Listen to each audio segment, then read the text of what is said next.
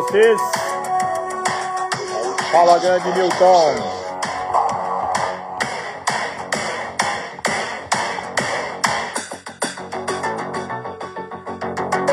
Galera já tá entrando aí. Fala, Vagnão. Meu, foi correria hoje, mas eu falei, cara, não vou conseguir ficar longe dessa galera. Vamos lá. Vamos dar um pulo e se virar aqui, porque vai ter live de novo.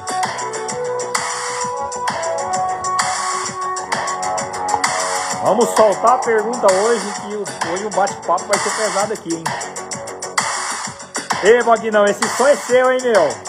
Esse eu aprendi com você. Da hora. Fala, meu querido Lucas. Lucas que tá restaurando o 67 dele nos Estados Unidos, hein, meu? Logo, logo nós vamos contar a história dele pra todo mundo aqui, vai ser da hora.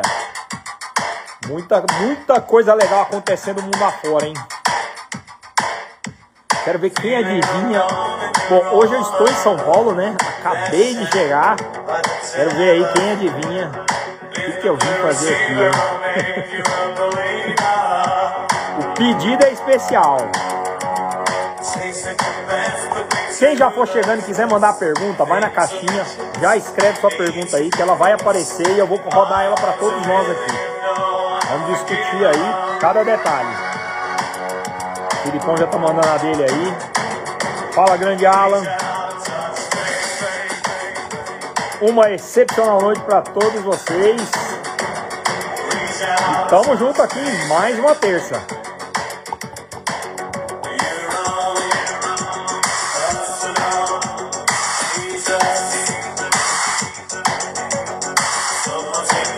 Renatão, e aí meu?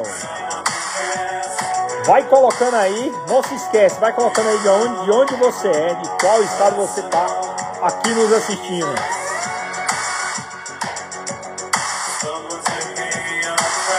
O rei dos Fuscas, uma excepcional noite, meu querido.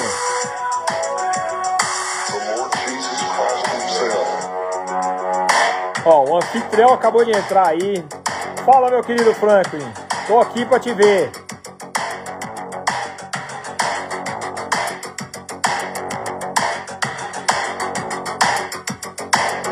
Ó, galera de Santa Catarina, São Paulo. Vamos, vamos aqui nessa cidade. Tá frio São Paulo hoje, hein, meu? Tá geladinho isso aqui. Galera do Rio de Janeiro, São José dos Campos.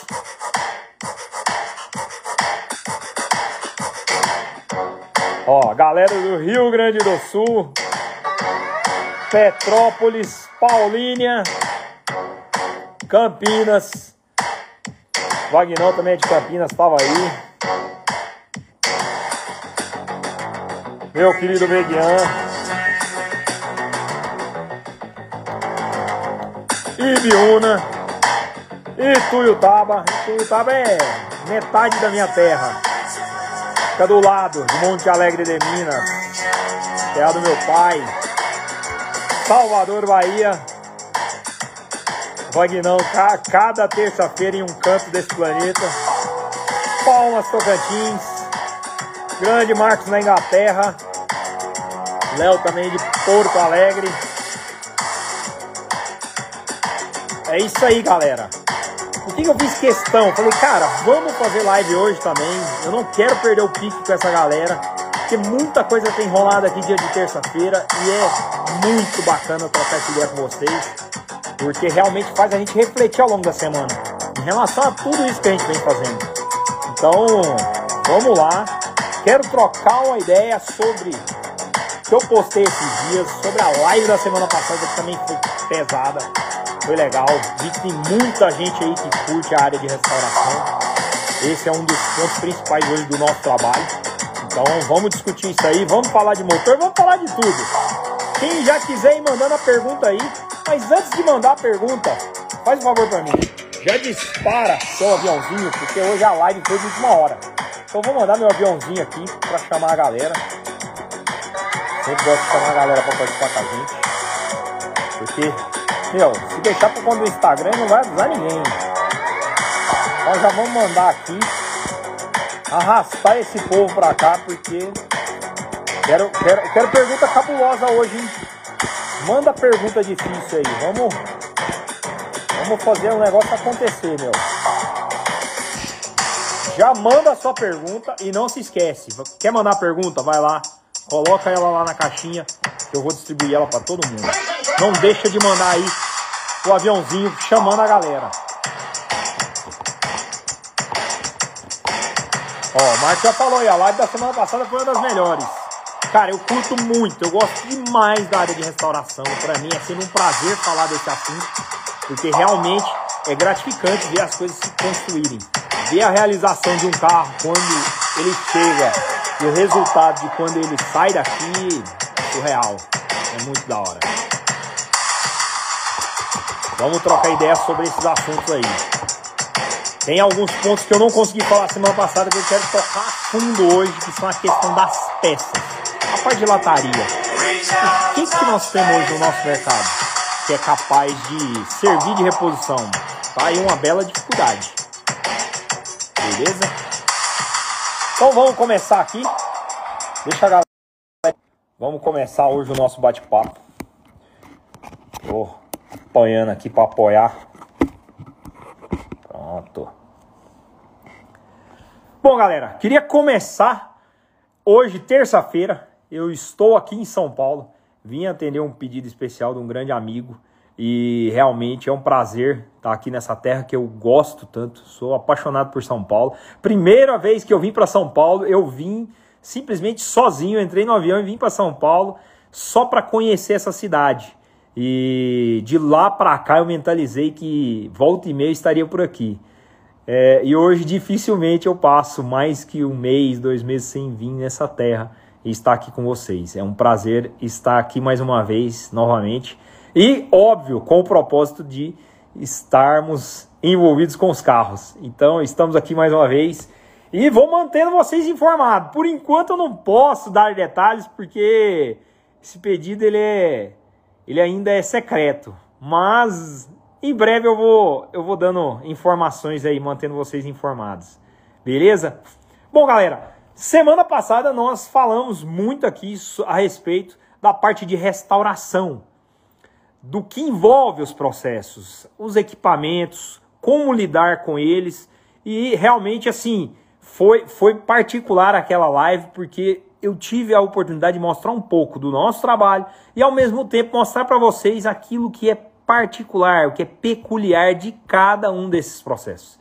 O que que realmente você pode usar e deve usar quando você vai restaurar o seu carro. Então, isso é muito importante. Ó, o Rodrigão aí na área da Rádio Vox. Fala, meu querido Diegão também. Um abraço. Bom, quando o processo envolve a restauração da estrutura, o que, que é importante? O que, que nós precisamos sempre nos ater para que esse resultado seja realmente satisfatório no princípio daquilo que você se planejou a fazer. O mais importante, aonde a maioria das pessoas se equivocam, é na escolha do projeto. Vocês puderam perceber o quanto é importante realmente adquirir um projeto com o foco de restauração com estrutura, com base, com o mínimo que você possa realmente entregar de serviço e ele dar retorno. Então, hoje, infelizmente, muitos modelos ainda não se justificam em um processo de restauração. Então, uma das perguntas clássicas que eu sempre faço quando eu recebo projetos, é, dependendo do cliente, meu, você tem certeza qual o seu objetivo nessa restauração? Esse carro é um carro de família, ele realmente tem um apelo que te motive a entregar tempo, dinheiro, suor, energia nessa restauração. Você tem essa consciência de que esse processo necessita de todas essas questões para ser realizado? Então, isso tudo precisa estar intimamente ligado à intenção de restaurar um, um veículo antigo. Então, quando o objetivo é claro, aí você já está preparado para passar por tudo isso que vai ser necessário ao longo desse processo. Então, não é só o dinheiro. Muita gente se equivoca em achar que ah, eu vou juntar o dinheiro e vou entregar nesse projeto e aí eu vou ter o meu resultado. Não é só isso, não é bem por aí. Você precisa realmente estar disposto a entregar muito mais que isso para ter o seu resultado. E hoje nós temos mais desafios, muito existem hoje desafios muito maiores do que somente isso. Esse é muito importante, mas você precisa ter a consciência de que nós estamos passando por um momento onde a dificuldade hoje está relacionada à mão de obra, que realmente está havendo um hiato dentro do, do universo do veículo antigo, onde os carros bons eles estão saindo de cena, indo para coleções e aqueles que necessitam de restauração estão ficando no mercado. Mas e os profissionais? Aonde estão os bons profissionais que trabalharam no passado com esses carros e que, infelizmente, muitos se aposentaram, muitos já não estão mais aqui entre nós para dar sequência nesses processos. Então, nós ficamos sempre à mercê desses profissionais esse é um ponto muito importante a ser avaliado. E o outro é o mercado de peças. A gente sempre debate muito aqui essa questão das peças. É hoje qual, qual o resultado de muitos anos? Bom, vamos lá. Muitos, é, acredito que nem todos tenham passado por essa situação, mas eu entrei no universo Volkswagen em um momento que a gente não tinha estribo no mercado você não tinha a alternativa de comprar um estribo para colocar no seu Fusca. Você não tinha a alternativa de comprar um, um paralama olho de boi, um farol olho de boi, muito menos.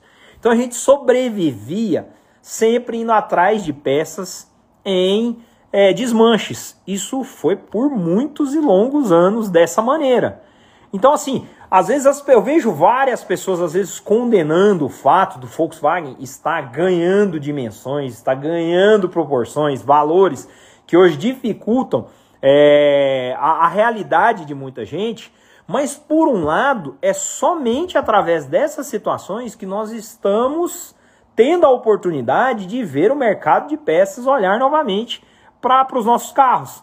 Então, hoje nós já temos algumas alternativas de faróis, de é, estribos, de lanternas, de peças de reposição. É óbvio, elas ainda não atendem, de acordo com a minha opinião, aquilo que realmente é necessário para uma boa restauração. Mas é por isso que nós estamos aqui. É exatamente para esse, esse tipo de, de solução que esse momento serve. É para realmente fazer com que a nossa maneira de pensar, a nossa, a, a, o nosso critério aumente e ele possa ser determinante nesse mercado a ponto de melhorar as nossas condições. Então, realmente, esse, é, essas discussões elas são importantes nesse sentido. Qual a diferença do que existe hoje para o que a gente realmente precisa para fazer uma boa restauração? Todos aqueles projetos que vocês assistiram, é, que nós estávamos realizando semana passada, infelizmente acabam necessitando de horas e horas a fio de trabalho, de retrabalho. As peças nunca chegam nem próximas, pessoal, nem próximas do que realmente é o propósito do carro. Como nós temos diversos gabaritos, carros muito bons, é, gabaritos realmente, estruturas que nós fizemos para dimensionar as peças, nós acabamos é, submetendo todo, tudo aquilo que é de reposição no mercado a, esse, a esses padrões para ver se encaixam nos nossos projetos.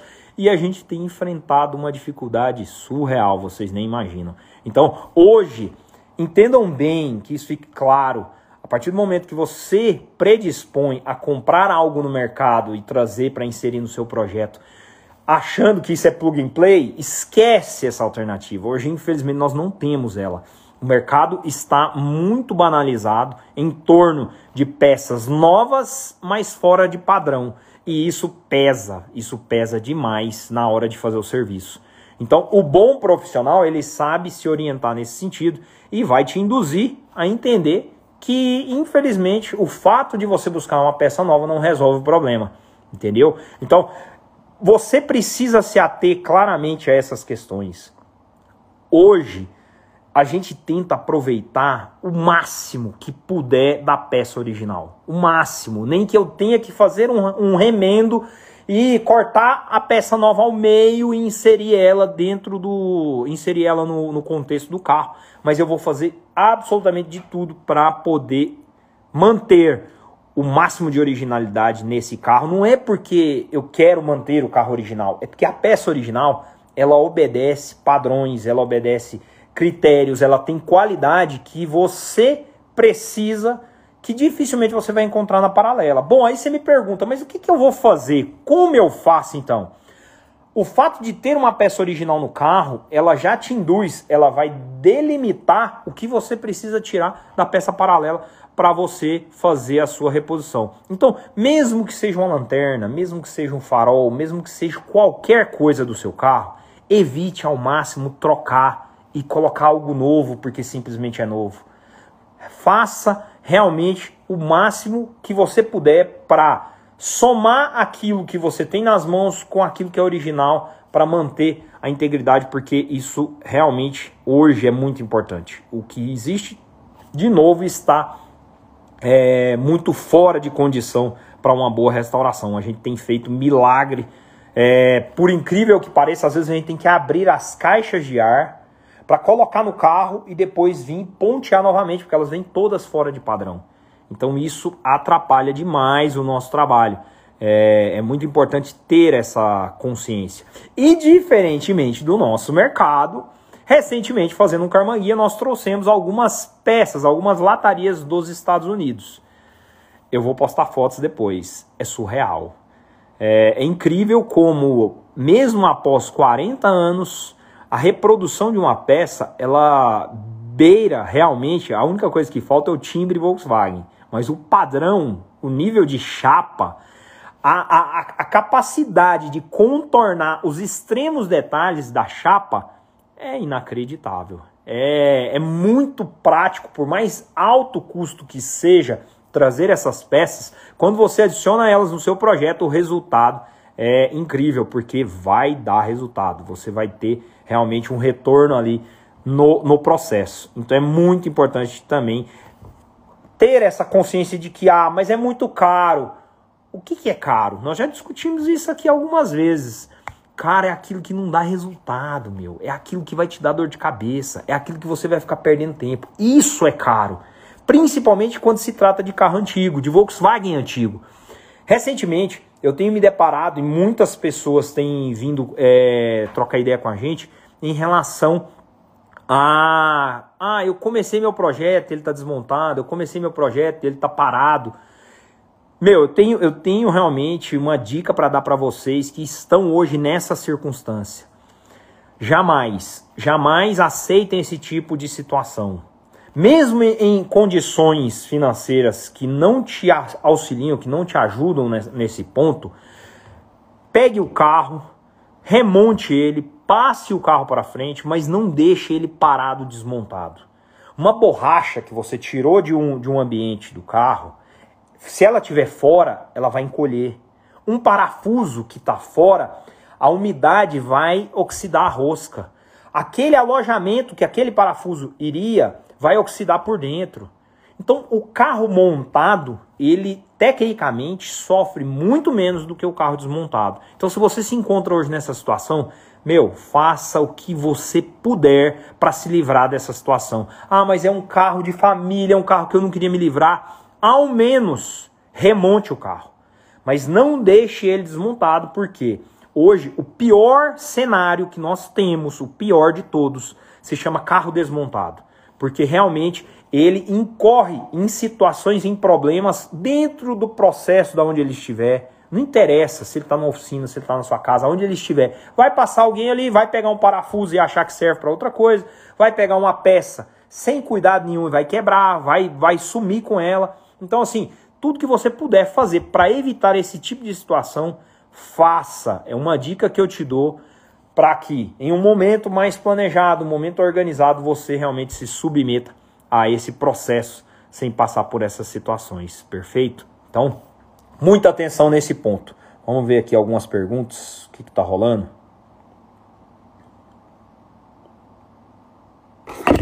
Tem muita pergunta aqui.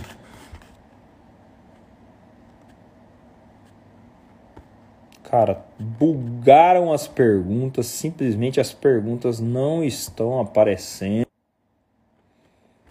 As perguntas não estão aparecendo para mim aqui. Opa, agora apareceu. Ó.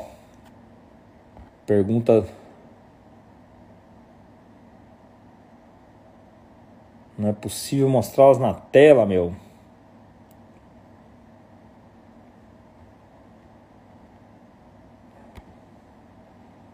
Deixa eu ver aqui, por que, que não tá podendo mostrar na tela? Cara, infelizmente não, nós não estamos conseguindo mostrar na tela as perguntas, mas eu vou ler as perguntas aqui para vocês terem uma ideia. Ó, pergunta do nosso amigo do Rodrigão. Um carro para uso do dia a dia exige uma restauração mais fina? Bom, meu, essa é uma pergunta interessante. Realmente hoje, bom, vou quero ter um carro para o uso, para o dia a dia. Se eu restaurar esse carro, tecnicamente eu vou ficar muito receoso de utilizá-lo. Isso vai me deixar, com certeza, mais resistente. Então, o que é interessante você ter em mente? Se você realmente tem a preocupação de ter um carro de uso no dia a dia, é muito importante que aqui, ó, dentro da sua cabeça, seja capaz de compreender essa capacidade de usá-lo. Bom, independente do estado, eu vou utilizar meu carro, eu vou, eu, eu realmente tenho ele para uso, eu quero, eu quero viver momentos com esse carro. Então, isso vai significar passar por situações, situações de trânsito, risco o carro, amassa, rala, é necessária uma manutenção. Então, de certa maneira, se você estiver bem resolvido quanto a isso, isso vai facilitar demais essa situação. Você poder viver esse momento com o seu carro. Agora, se você é daqueles que, ah, se eu tiver um carro restaurado, não vou querer sair, eu não vou querer fazer isso, fazer aquilo. Eu confesso, eu tenho as minhas limitações. Por exemplo, eu tenho uma dificuldade gigantesca de andar com o meu carmanguia. Por quê? Porque eu fico só imaginando, cara, se alguém me arrebenta esse carro no meio, se alguém bate na porta desse carro, se alguém bate de frente com esse carro, o que, que eu vou fazer? Onde eu vou arrumar essas peças para repor e tudo mais? Então, assim, eu reconheço a minha fragilidade, a minha, a minha fraqueza diante desse tipo de situação, porque realmente eu sou levado a isso. Diferentemente, a minha variant eu já curto pra caralho. Eu ponho ela na estrada, eu viajo, eu não tô nem aí, eu acelero. E tecnicamente é um carro alemão, que no Brasil não tem peça, que se você for refletir, você fala, meu, poxa, é uma variante alemã é difícil também. Eu tive, por exemplo, o para-brisa dela veio quebrado. Eu tive que trazer um para-brisa dos Estados Unidos para poder usar o carro, porque não tinha nem condição de usar o carro. Então, diante dessas situações, você acaba realmente incorrendo nesse tipo de questão e é muito importante você ter essa consciência, ter essa tranquilidade de falar, cara, eu vou usar eu vou ter esse carro pro, pro dia a dia, que é o que eu curto. Agora, o que, que é importante se você fez essa escolha? Sempre fazer de tudo para manter os sistemas de uso em funcionamento. O que, que, eu, que, que eu chamo de sistemas de uso? Entendam bem, pessoal. Nós temos esses carros pela necessidade, pela realização de serem carros antigos, mas Aqueles que resolvem escolher os carros para um uso diário, é muito importante eles cumprirem a função de carro antes de serem objeto de coleção. O que, que significa cumprir a função de carro? Ele tem que abrir a porta, ele tem que fechar a porta, ele tem que abrir o vidro, fechar o vidro, ele tem que abrir o capô, trancar o capô. Isso são questões, é, às vezes simplórias, mas que para um carro ser utilizado, ele precisa ter isso com eficiência. Frear direito, ter os sistemas de troca de marcha operando de uma forma sequencial e segura, ter o motor em plenas condições. Quando eu digo em plenas condições, se você tem um compromisso, se você de repente tem uma emergência, você precisa entrar dentro do carro, dar na chave e ele ir embora. Se, se isso não está acontecendo no seu antigo e você tem ele para uso, alguma coisa está errada. Então é muito importante ter essa consciência para que você possa usar ele com plenitude, estar tranquilo nesse, nessa utilização e poder usufruir ao máximo do seu carro. Então, independente de estar ou não restaurado, é importante ter essa consciência. Ó, o Geraldo falando aí, ó. Estamos com o Carmanguia com as caixas de ar incorretas e aleijadas. Vamos fazer a correção. Mas não temos medidas originais. Tem como arranjar essas medidas? Geraldo, eu vou te falar uma coisa, meu. Eu te recomendo trocar tudo isso aí, viu? É mais plausível a troca do que você tentar reparar um serviço mal feito. Muito mais.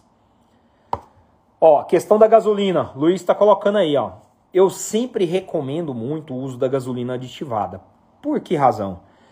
Tecnicamente ela é uma gasolina um pouco mais cara e os donos de postos, eles tendem a não adulterar aquilo que eles gastam mais dinheiro. Então, onde eles não gastam nada, eles vão lá e adulteram. Até porque se eles perderem aquele tanque, se chegar uma fiscalização e eles perderem aquele tanque, o gasto, o custo é menor. Então eu, eu sempre procuro gasolina aditivada em postos realmente que tenham, que sejam honestos para poder fazer esse uso e ter essa segurança de utilizar sem maiores problemas para o nosso motor. Vamos a mais uma pergunta aqui do nosso querido Salsa. Ó. Pergunta do nosso querido Bernardo.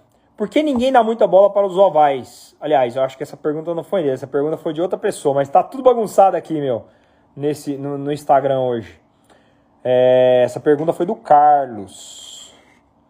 Por que ninguém dá moral para os ovais? Bom, Carlos, hoje, meu, não tem essa em carro alemão. Realmente, o universo do carro alemão ele tem sido tomado é, oval split, a guerra é muito grande atrás desses carros. Dificilmente eu passo uma semana sem alguém vir me questionar se tem alguma venda, se vai vender algum dos que nós postamos, outro e meia a gente posta alguns. E infelizmente esses carros, como eu tenho dito, esses carros estão entrando para coleções e dificilmente eles vão sair tão cedo.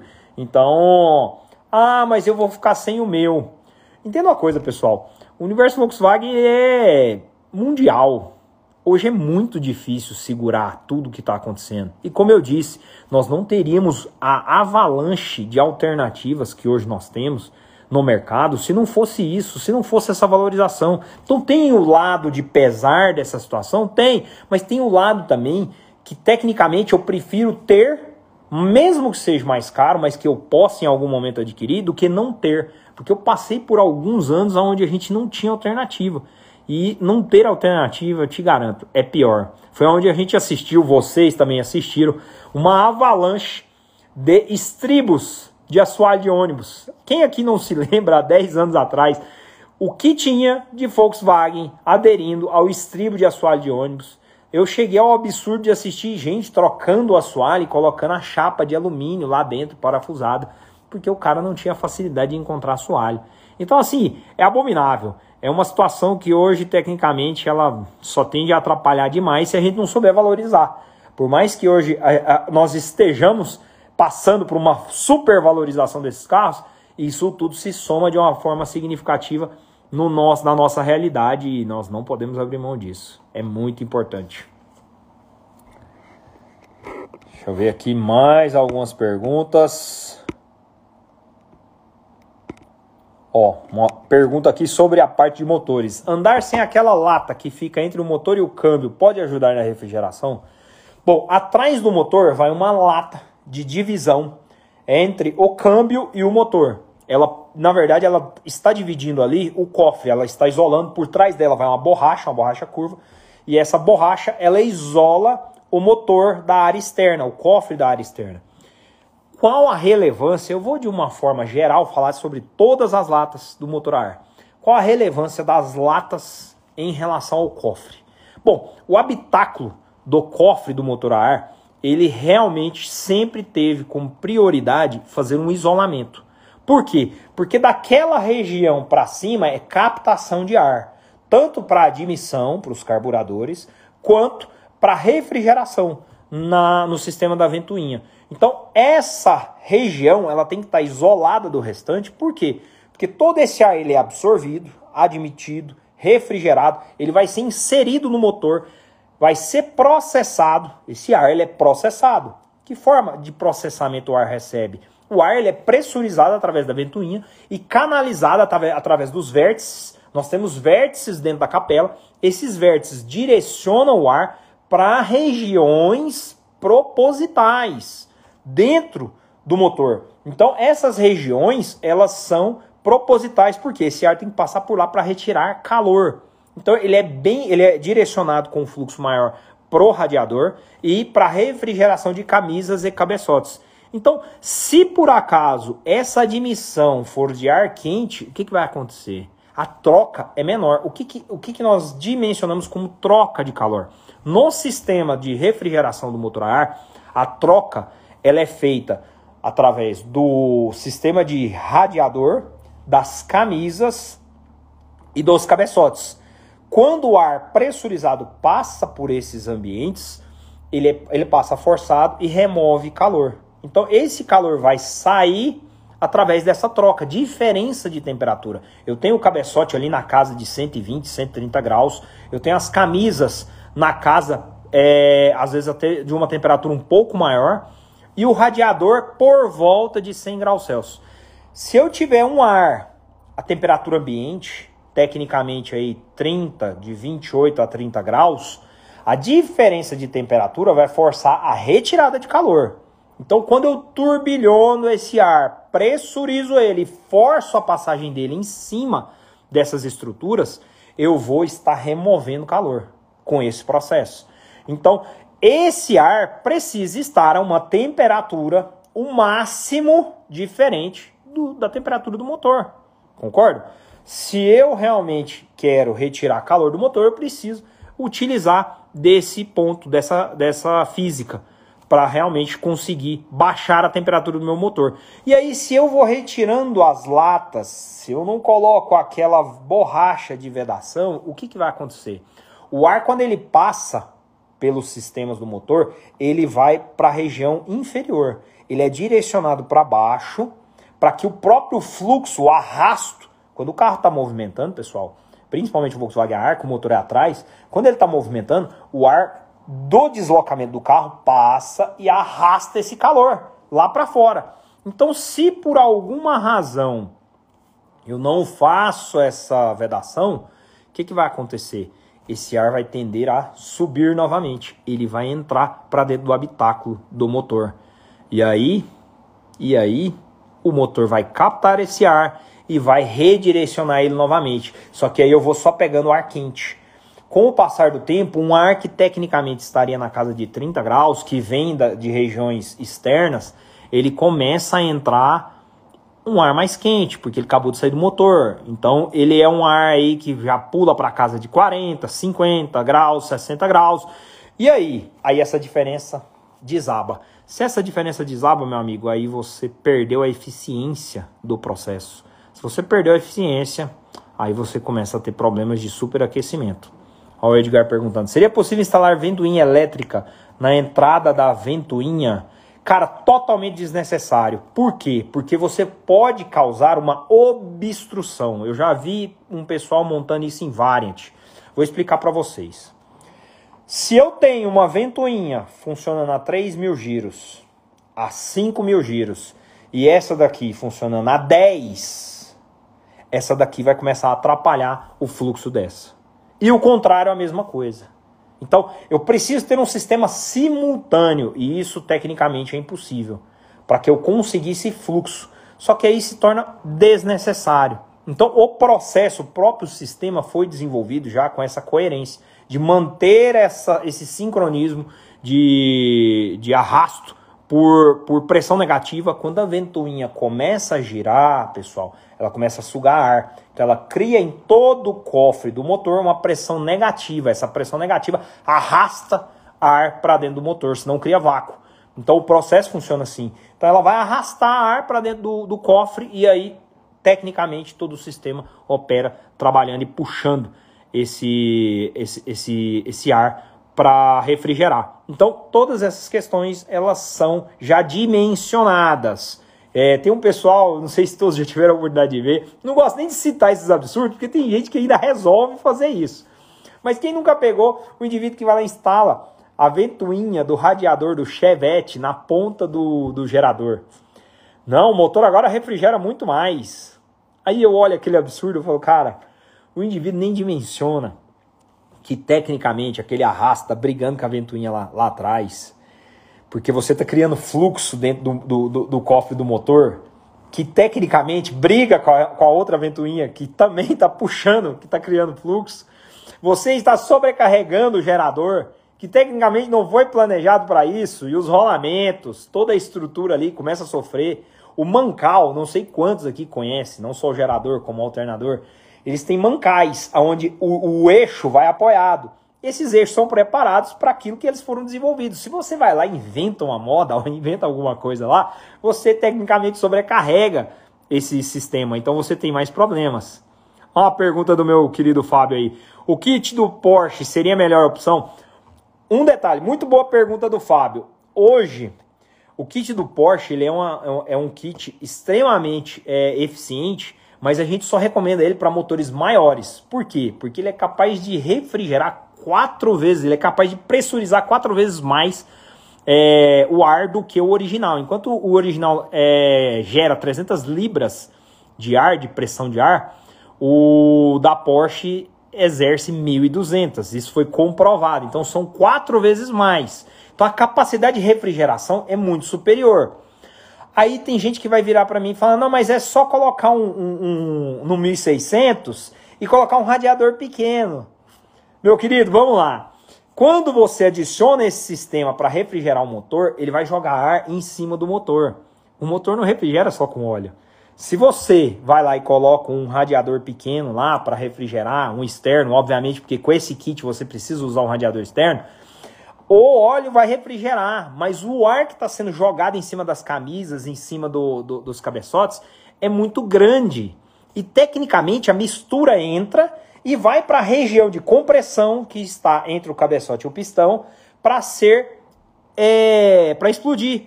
E aí, se você baixa essa temperatura, você tira a eficiência do motor. O motor precisa trabalhar numa temperatura mais alta para que ele tenha eficiência. O combustível precisa é, receber calor. O calor faz parte do sistema. Tem gente que acha que o legal é ter motor frio. E não é. Se você quiser acabar com o seu motor, mantenha ele frio. Tecnicamente, o óleo tem que trabalhar quente, porque senão ele não lubrifica. E se você abaixa essa temperatura, você vai fazer com que em diversos pontos esse óleo não cumpra a função. Então, é muito importante não deixar isso acontecer, porque existem processos que têm que ser obedecidos. E o sistema do Porsche, ele é recomendado para motores maiores. Por que razão? Porque no motor maior eu vou produzir mais calor. Então eu preciso de mais demanda de refrigeração. Então, a hora que você tem um motor ali acima de 2.000 cilindradas, a quantidade de calor liberado, de energia liberada é muito grande. Então, o kit ventoinha do Porsche, ele é fantástico para isso, porque ele vai jogar calor sem dó. Existem teorias de que ele joga um fluxo não direcionado. E tecnicamente, como eu disse, ele não tem vértices na capela para fazer com que essa, esse fluxo seja orientado. Então ele só joga a, o ar pressurizado em cima do motor e aí esse ar ele refrigera mais por maior capacidade, mas alguns pontos às vezes ficam sem, sem a capacidade adequada. Então isso é importante. Outro absurdo que o Edgar acabou de levantar aí. Essas bolas, meu, se levantou eu corto, não tem jeito. Kit de lataria do Gol BX, funciona no Fusca? Na minha opinião, superaquece o motor. O que você acha? Jamais, em hipótese nenhuma, independente do motor, utilize um kit de refrigeração do BX. Jamais.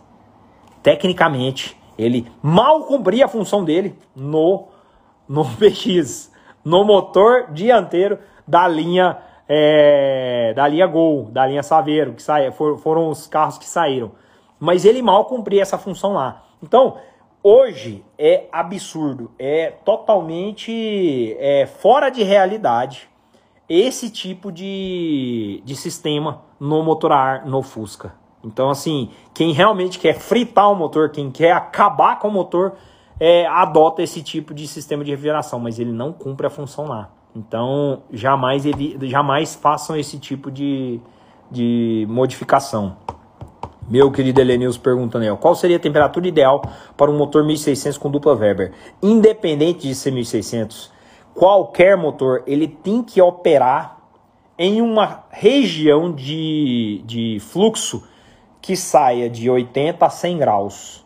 Então eu tenho que ter uma temperatura que beire os 100 graus e retorne beirando aos 80 graus. Esse é essa é a temperatura dos motores quatro tempos. Então eles têm que obedecer isso, não interessa. Existem motores que trabalham mais quente, principalmente a linha diesel trabalha muito quente, mas são motores dimensionados para isso. Agora, o sistema quatro tempos nos nossos combustíveis, eles têm que operar nessa faixa de temperatura. Não se esqueçam de um detalhe: a gasolina ela entra no sistema e puxa energia, ela, ela, ela vaporiza, tirando energia do sistema. E aí, se você tem o seu sistema pelando, se ele está a uma temperatura absurda, abusiva, o que, que, vai acontecer com a gasolina? Ela encosta nessas regiões quentes e detona. O que, que é detonação? Outro ponto muito importante que a maioria das pessoas não compreendem. A detonação, pessoal, é quando eu tenho uma queima pobre, uma queima mal, uma, que, uma queima que não foi eficiente do combustível, da fonte de energia. Essa queima ela não foi eficiente, ela não produziu o máximo de energia que aquele combustível é capaz de gerar. Então, quando eu é, quando o combustível ele adentra um sistema que está em alta temperatura, principalmente muito carbonizado, cuja câmara tem excesso de borra, isso em alta temperatura fica incandescente. Exatamente como a churrasqueira. Você tem carvão em brasa dentro do seu motor. Quando a gasolina entra e encosta naquela brasa, ela detona, ela queima. E aí, tecnicamente, o seu motor começa a gastar mais. Nossa, meu motor tá gastão, meu motor 1300 está gastão. É óbvio que ele vai gastar mais. A, a quantidade de combustível que está adentrando, ela está se perdendo no processo por conta desse excesso de borra de carvão que tem dentro do motor. Então você anda menos. Por quê? Aquela, aquela energia que foi queimada, ela vai te dar agora 5, 6, 7 km por litro e não mais 10. Porque você está tendo uma, uma perda significativa aí no, no, no seu sistema. Então é muito importante ter essa preocupação para poder evitar problemas. Ó, o Vina falando sobre um detalhe. Outro detalhe que eu tenho observado assim criticamente na maioria dos motores e muita gente incorrendo nesse tipo de problema. O pessoal gosta de instalar sensor de temperatura justamente para poder ter em mente o que realmente é, como está o funcionamento, como está o, o interno do motor. E pessoal, não instalem sensor de temperatura na região abaixo das latas, na região inferior do motor. Ah, mas no motor injetado veio o sensor lá no cárter. Eu sei que veio. Só que você, diferentemente da, da central de injeção, não foi informado que aquela temperatura é normal. Então, quando o sensor vem instalado lá no cárter, a central está adequada, ela está acostumada a receber a temperatura já com as variações. Então, tecnicamente, a temperatura lá embaixo ela é superior. Lembre-se bem, o sensor está recebendo não é só a temperatura que tem lá dentro, ele é um corpo. Ele é um corpo, tanto a parte interna quanto externa dele sofrem a oscilação. Então, o ar quente que passa por ali, o seu escape que está próximo esquentando, vai influenciar. Então, todas essas questões elas vão influenciar na medição. E aí, quando você instala lá embaixo, coloca o seu reloginho no painel, você se assusta, porque seu motor, putz, nossa, o motor está na casa de é, 120 graus, 130 graus. Não é a temperatura que ele está em, que ele está em funcionamento, é realmente decorrente dessa é, manipulação externa que eleva a temperatura. Quando você sobe, a região adequada que eu sempre recomendo é a região da cebolinha. Ali você pega o óleo subindo antes de chegar no radiador, então você tem uma precisão de quanto o óleo tecnicamente está antes de descer pelas galerias e lubrificar seu motor. Ali você tem realmente uma informação mais é, coerente. Beleza? Ó, outra pergunta aqui, ó. Mesmo com a ventoinha Porsche, é preciso de um radiador de óleo? Cara, vamos lá. Já, nós já discutimos muito esse assunto aqui. É, faço questão de relembrar. É muito importante. Uma coisa é a refrigeração do motor, a outra, é a, a outra coisa é a refrigeração do óleo. Entendam claramente isso aí. A maioria das pessoas, por ignorância, acham que a refrigeração acontece só através do óleo e do radiador de óleo. E não é. Não é nem de perto só isso. A gente já teve uma live sobre esse assunto. Quem quiser depois dar um pulo no YouTube lá. Mais para frente eu vou fazer uma nova live relembrando esses pontos.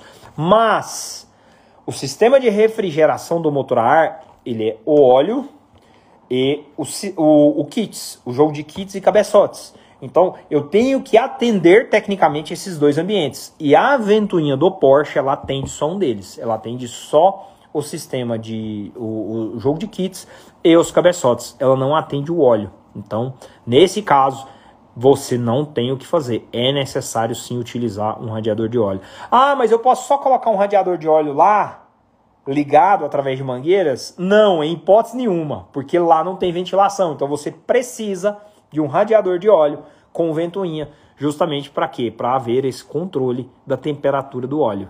Perfeito? Então não se esqueçam desse ponto. Ó, Felipe perguntando: luz do óleo piscando na lenta depois de uma viagem longa. Cara, sempre luz do óleo piscou, você tem problemas. Ah, mas é porque estava muito quente. Ah, mas é não tem é mais. A luz do óleo piscou, a pressão está caindo e tecnicamente seu motor não está recebendo lubrificação. Pode ser por algum problema na cebolinha? Pode, claro, isso, isso é possível. Primeira coisa é você tentar realmente verificar esse sistema para porque ele tá, está te alertando. Então você precisa saber se ele está te alertando corretamente. Se ele está te alertando corretamente, aí existem mais uma tonelada de questões a serem avaliadas. Se está havendo queda de pressão, entenda bem, a pressão ela só cai por duas razões. Por duas razões. A temperatura atingiu limites é, superiores que tornam o óleo é, extremamente ralo, do qual ele perde viscosidade e essa capacidade de, de, a viscosidade dele vai fazer a pressão cair. Então, se ele superaqueceu, a pressão vai cair e aí realmente vai acontecer esse ponto. E o segundo é por perda de pressão na linha, no sistema. Todo o circuito ele é pressurizado. A bomba, quando ela carrega o óleo e joga ele na galeria, ele vai encontrar resistência em todos os pontos que ele passar. Justamente por que resistência? A gente não pressuriza o, o ar e joga ele em cima do radiador para ele retirar calor. Então eu tenho que pressurizar o óleo, jogar ele em cima das peças é, mecânicas para retirar calor. Então quando ele vai passando por esses circuitos, ele vai encontrando resistência. A pressão vai subindo, vai subindo, vai subindo, vai subindo ela, se, ela tende a ficar constante e com o aquecimento ela vai dar uma abaixada. Você sempre tem que notar, se você tiver aí né, no seu carro ponteiro de pressão e temperatura, ambos começam do zero. Quando você funciona o carro, a pressão vai lá em cima e a temperatura continua no zero. Quando o carro começa a esquentar, eles vão fazendo isso aqui, ó. Aí eles tendem a trabalhar nessa posição deslocada. A temperatura vai se manter em uma faixa e a pressão vai recuar. Ela vai sair do máximo e vai recuar. Esse é o sistema perfeito, o sistema que está funcionando plenamente. Se o seu carro não está tendo hoje essa condição, você tem problemas. O ponteiro da temperatura saltou, deu um pulo, você tem problemas. Ou tem problema no ponteiro, ou tem problema no seu carro. Porque a temperatura do óleo, ela demora muito a subir. Se ela demora muito a subir, o que, que ela demora? A descer.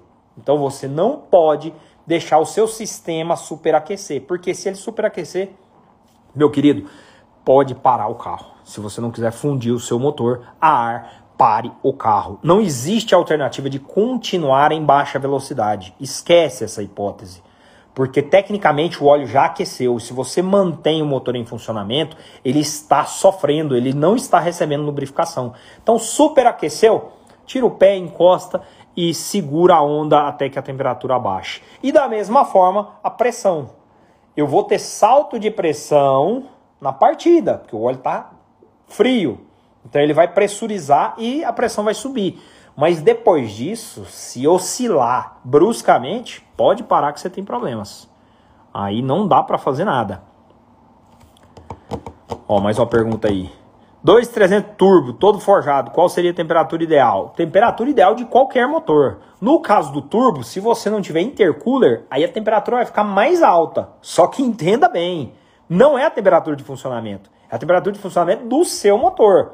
Tecnicamente, o motor turbo desgasta muito mais rápido. Por que razões? Essa é uma delas.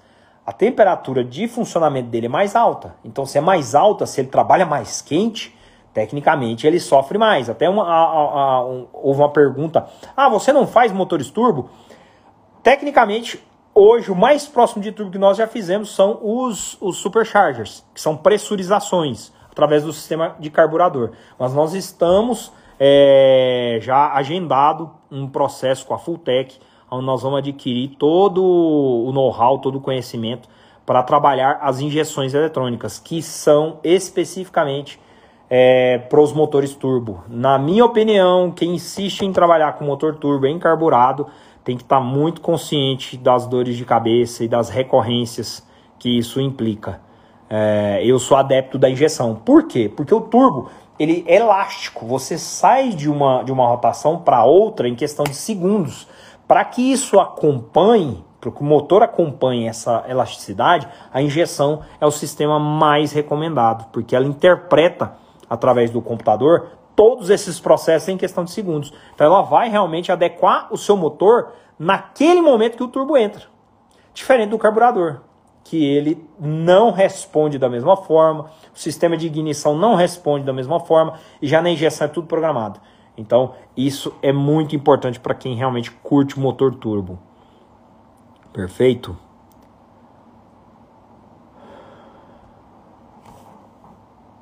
Então, essas questões, galera, são extremamente importantes. Vamos nos ater sempre aos processos de aquecimento, de refrigeração, porque isso é o que mais dá dor de cabeça. Ó, a pergunta do Pedro aqui, ó. Em uma viagem com 1300, devo fazer paradas e aguardar um tempo para evitar superaquecimento? Desnecessário. Se o seu motor hoje executa todas as funções com propriedade, se ele está adequado, meu amigo, você pode rodar o dia inteiro. O dia inteiro sem nenhum tipo de preocupação. É óbvio, eu, por exemplo, quando eu saio de Goiânia, Goiânia são mil quilômetros até São Paulo, eu sempre procuro sair de madrugada. Por quê? Porque eu vou rodar uma faixa de tempo sem sol. O motor a ar, nossa, ele agradece porque ele vai aquecer e vai respirar ar frio e isso torna ele mais eficiente e ele roda sem dor de cabeça. Agora, se eu tenho todos os demais sistemas adequados, a gente vai rodar o dia inteiro, para para almoçar, sempre procuro parar no intervalo de meio-dia a uma, que é justamente a hora que o sol está a pino, o asfalto está extremamente quente. E para quem não pegou a nossa live de refrigeração, qual o problema do asfalto quente? O asfalto quente reflete o calor. Então o sol ele aquece a superfície e essa superfície reflete o calor. Quem está passando no momento da reflexão do calor? Você com seu Fusca.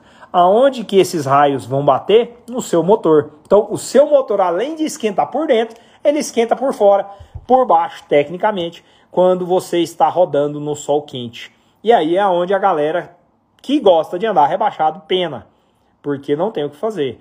Até sugeri recentemente para o pessoal fazer uma proteção ali contra a reflexão para quem gosta de andar baixo, porque realmente não tem o que fazer. O asfalto se torna o inimigo do meio-dia em diante.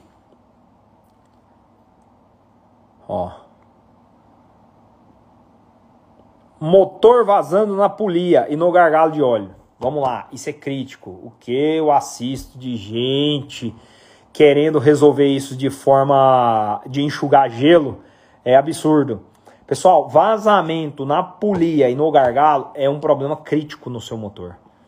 Obviamente, se não for pelo excesso de óleo, que eu já assisti, eu já passei por isso, inclusive, de forma bem ignorante, a gente vai trocar o óleo, o pessoal coloca mais óleo e você sai, porque o cara acha que são 3 litros que vai no motor, e aí aquilo ali começa a gerar sobrepressão e sai vazando para todo lado. E entenda bem, vazou uma vez, já era, não tem muito o que fazer, você tem que refazer o sistema. Está vazando na polia e no gargalo, você está, você está tendo um excesso de pressão interna. quando, quando você tem óleo na parte inferior do motor, o virabrequim está girando e os pistões trabalhando, esse óleo ele está sendo sacudido dentro do motor. Ao mesmo tempo ele está sendo aquecido e está sendo é, sacudido. Todo esse processo ele cria gases. Dentro do processo de funcionamento, tenho os gases que são provenientes da queima e tem os gases do, dos óleos, é, os, os, gases promovidos pelo óleo que está sendo é, batido dentro do motor. Esse excesso de pressão vai provocar internamente, ele vai procurar sempre ambientes para fazer o alívio. Então ele vai forçar todos os pontos do seu motor buscando fazer um alívio de pressão. Então, em todos os pontos que você tiver alternativa, ele vai tentar diminuir a pressão. Aí é onde ele vai vazar no retentor do volante, ele vai vazar na polia, ele vai vazar no gargalo, ele vai vazar na, nas, no, no, nas capas de tucho, ele vai vazar em todos os lugares que puder, justamente para diminuir essa pressão. Então, se você tiver é, esses problemas, infelizmente você vai é, acabar incorrendo nessas situações. Por que, que isso acontece? O ponto principal dessa situação está nos anéis, anéis desgastados, é, pistões já desgastados, camisas desgastadas, válvulas com as guias desgastadas, é, direcionam o fluxo para dentro do motor. Então, é a explosão que acontece ali dentro da câmara, ao invés de ficar dentro da câmara, ela vem para a região interna do motor. Então, motores com vida útil já, motores cansados, eles tendem a é, cair nesse tipo de problema. Então, não, não, muitos buscam aquela solução, não, eu tenho que tirar vazamento do meu motor. Entenda bem, se o seu motor está vazando nessas condições, a única coisa que vai tirar vazamento dele é retificando. Não adianta ir lá, botar retentor e cola. A única coisa que você está fazendo é enxugando gelo. Você está tentando segurar algo que é da base, algo que realmente vem lá do, do, do funcionamento. Então não tem muito o que fazer, só retificando o seu motor. Ó, nosso querido split. Pegando um gancho de refrigeração do motor e do óleo, o sistema original de refrigeração é deficiente. É necessário algum upgrade para melhor funcionamento? Cara, o, o, o, aquilo que eu realmente recomendo, não interessa o seu motor, que fique claro, não interessa o motor que você tem. O que eu recomendo, independente da cilindrada, no caso dos motores maiores, nós já fazemos isso através do, do radiador deslocado, do radiador externo. Só que em todos, se possível, inclusive nos, nos originais, é, colocar radiador deslocado. Se você tem uso, se você usa no dia a dia, se você usa para viajar, adicione radiador deslocado, de preferência o de alumínio, porque você precisa tirar esse calor do cofre. Você, qual o problema dos sistemas convencionais, cujo radiador não é é, interno. É aquela historinha que eu já expliquei do é, ar-condicionado. Ninguém instala o evaporador e a condensadora do ar-condicionado dentro de casa. E tecnicamente, seu motor a ar saiu instalado o sistema de refrigeração com o sistema de aquecimento interno. Então, quando o, a ventoinha pressuriza o ar e joga em cima do radiador, esse calor que é retirado, ele é jogado de volta em cima do motor, com um problema seríssimo, muito crítico, em um único ponto. Todo aquele calor que foi conduzido para o radiador, ele é removido dali e adicionado em cima da camisa do terceiro cilindro. Então, ele, é, ele sempre foi um cilindro com muito mais desgaste. Então, nesse ponto, é importante você ter essa consciência, porque o radiador deslocado vai resolver esses problemas. E aí você vai ter o seu motor com mais tranquilidade. Beleza? Então isso é extremamente importante. Bom, galera, eu quero responder mais duas perguntas. Hoje nossa live vai, nossa live vai ser rápida, justamente porque realmente foi imprevisível e, e eu falei, cara, não vou deixar de bater um papo com a galera, realmente para a gente trocar uma ideia sobre esses pontos. Sempre muitas questões, então vamos, vamos conversar sobre isso. Mais alguma perguntinha aí?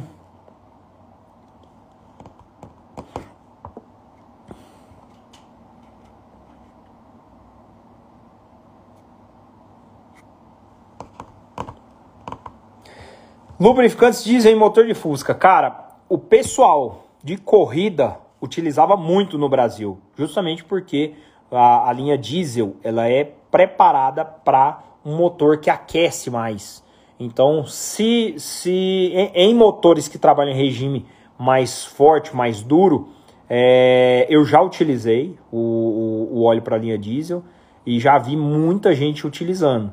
Então, não é nenhum absurdo, nenhum sacrilégio você utilizar. Agradecer a galera aí que sempre adquire os nossos selos aí, que contribui para as nossas lives. É, obrigado realmente por, por estar tá aqui junto com a gente, independente disso ou não. Ó, meu querido perguntando, muito difícil fazer um 1200 hoje? Cara, o 1200 hoje nunca teve tão fácil. Mais uma questão. Quando eu comecei a trabalhar com isso, pessoal, não existia nada para motor 1200. Sabe o que é nada? Não existia jogo de tucho, não existia jogo de kits, não existia absolutamente nada. E hoje tem quase tudo. A única coisa que eu acho que falta fabricar é o comando e o comando vira brequinha e a carcaça. O resto nós já temos novos. Então, toda essa evolução, mesmo que financeira, ela ajudou bastante, porque ela trouxe de volta muita coisa que estava perdida. A gente pegava um motor 1200 e ficava sem ter o que fazer, tendo que reaproveitar restos. Você pegava um outro motor 1200 ali e tentava montar com restos, restos em melhor estado de outro, e isso é, não é recomendável. Então é sempre, bom, é sempre muito importante fazer uso disso. Ó, uso óleo quatro tempos 20 e 50 para motos. Alguma restrição? Cara, tecnicamente eles obedecem mais ou menos o mesmo princípio. É, de moto eu nunca utilizei. A gente necessitaria escutar mais, observar mais sobre essa questão com, outro, com outras pessoas que já utilizaram. Tecnicamente, eu acho que o, o óleo utilizado nas motos ele tem particularidades, faixas de temperatura diferentes, mesmo que seja o 20W50. Então precisaria observar isso melhor para ter certeza se seria adequado ou não. Eu tenho utilizado o 20W50. Nós temos ainda disponível uma pequena parcela de estoque do nosso óleo com zinco. O mais importante, pessoal, não é o óleo ser de moto, do diesel, não interessa. O mais importante nesse, né, nesse, nessa questão de óleo é o óleo ter o zinco. Por que o zinco? Muita gente me pergunta. Porque o zinco foi um produto desenvolvido e adicionado no óleo para realmente promover é, a lubrificação de sistemas cujo comando trabalha em cima do tucho. No motor a ar, o comando trabalha passando em cima do tucho e empurrando. Então, esses sistemas eles são provenientes de motores mais antigos. E o zinco foi um produto tecnicamente comprovado que melhorava, é, diminuía o desgaste, protegia mais as peças. Então, nos Estados Unidos não existe motor a ar, principalmente os preparados, sem zinco, em hipótese nenhuma. As pastas, inclusive, que nós utilizamos durante a montagem, diferente de algumas pessoas que dizem que motor a ar não precisa lubrificar para montar, eu faço questão de lubrificar o meu com produto caro. Eu compro produto caro realmente para fazer a montagem do, do, dos motores. Então, as pastas elas contêm zinco. Durante a montagem, a gente pincela todo, todo, todas as peças móveis com o zinco para que durante o processo de funcionamento tudo fique bem protegido, principalmente a primeira partida, porque até o óleo subir, pressurizar todos os sistemas e lubrificar cada ponto do motor, você já teve um desgaste prematuro aí surreal. Então evite muito é, utilizar produtos que não te deem essa, essa, essa proteção. E hoje o zinco é extremamente importante. O Militec ou similar faz o mesmo papel do zinco? Não não tem a mesma função. O zinco ele é um produto para vocês terem uma ideia. O zinco em algum em alguns períodos da fabricação dos, dos, dos carros da década de 90, ele era vendido nas concessionárias. Quando a pessoa comprava o comando de válvulas, vinha o frasquinho com o zinco para você fazer a montagem do seu motor. Simplesmente porque já não existia mais nos óleos e ele era importantíssimo. Os, por que, que o zinco saiu do mercado de óleos? Porque os motores foram evoluindo, perderam a funcionalidade do comando trabalhar é, em cima do tucho, eles foram modificados e aí, através dessas modificações, o zinco passou a ser desnecessário. E ele também é um, é um, é um veneno para os catalisadores. Então, ele foi eliminado do, dos sistemas do óleo, justamente porque ele causava problemas nos motores modernos. Mas nos motores antigos, ele é extremamente importante. Ó, zinco mais condicionador de metal, bom ou ruim? Cara, eu sou assim, eu já usei condicionador de metal. Eu não tenho propriedade para falar sobre eles, infelizmente eu não tenho nada hoje que eu possa documentar, que eu possa estar afirmando para vocês através das minhas experiências é, com retorno em relação aos condicionadores de metal. Inclusive nós estamos preparando um evento é, que a gente nós vamos testar isso profundamente. Então eu quero é, fazer aí um, um, uns eventos testando tecnicamente esses produtos para realmente ter propriedade para afirmar. O zinco ele é indiscriminada, indiscriminadamente utilizado nos Estados Unidos. Então, lá já foram feitos testes, variados testes em carros de corrida, em carros de pista, com o zinco afirmando a capacidade dele. E os condicionadores de metais, tem gente que fala que sim, tem outros que falam que não. Lá eles não utilizam, então eu fico aqui realmente prefiro não recomendar. Sou mais do zinco que tem mais propriedade. Beleza? Motor carburado para passar para injetado, compensa. Bom, muita gente tem a filosofia de que o motor injetado é a solução de todos os problemas. Bom, eu acredito que realmente é a solução para muitos problemas. Agora, se você quer passar o seu motor de carburado para injetado por causa dos problemas, aí você vai me desculpar, mas a escolha está sendo mal orientada. Uma vez que o seu motor tem problemas com o carburador, a razão dele não ter problemas não pode ser injeção. Não pode. O carro, o motor precisa funcionar muito bem com o carburador e se eu quiser mais eficiência, aí sim eu faço a opção pela injeção, que realmente eu sou totalmente a favor. Não é à toa que a gente está procurando é, entrar nesse universo também. Mas hoje, com a entrada do One Two o distribuidor que a gente tanto utiliza, no universo da ignição, a ignição dos motores é a principal razão de 90% dos problemas que hoje incorrem o motor a ar. O sistema de ignição. Pode ter certeza disso. O carburador é uma peça passiva.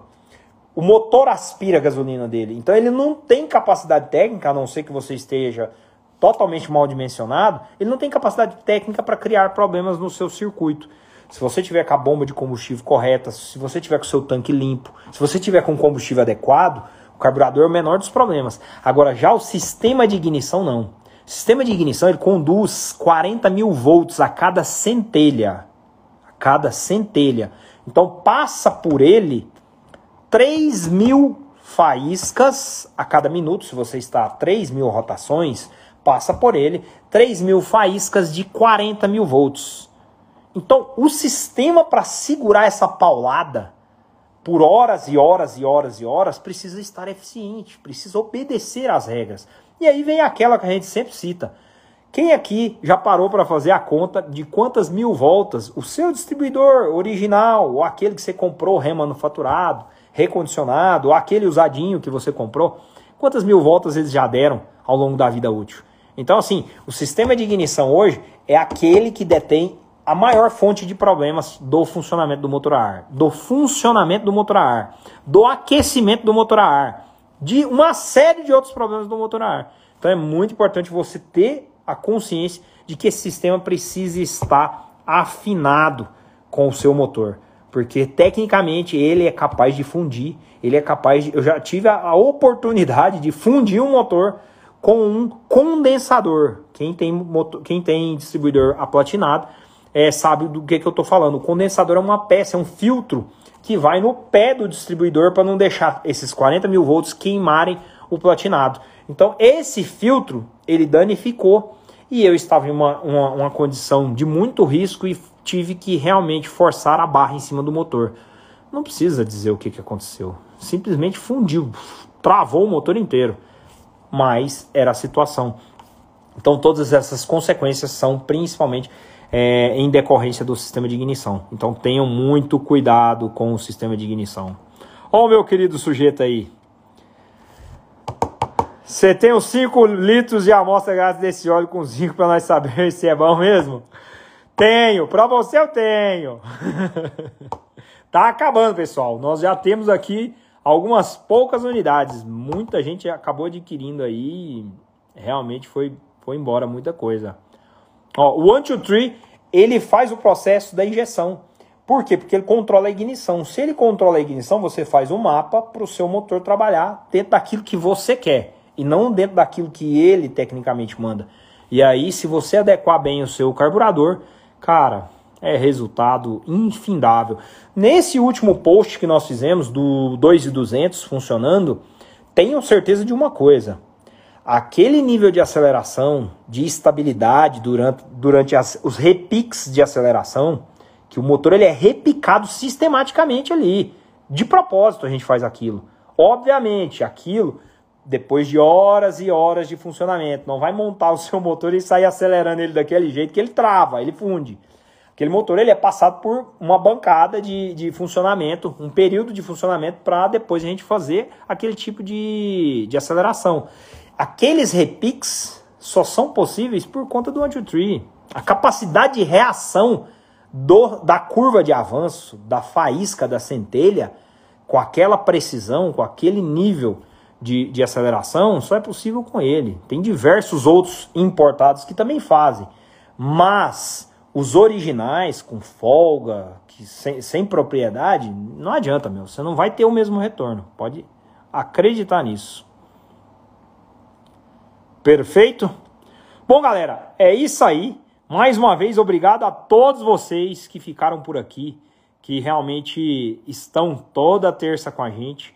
Não quero abrir mão desse momento, vai vir muita coisa legal. Essa semana promete. Eu estou aqui por um motivo muito especial.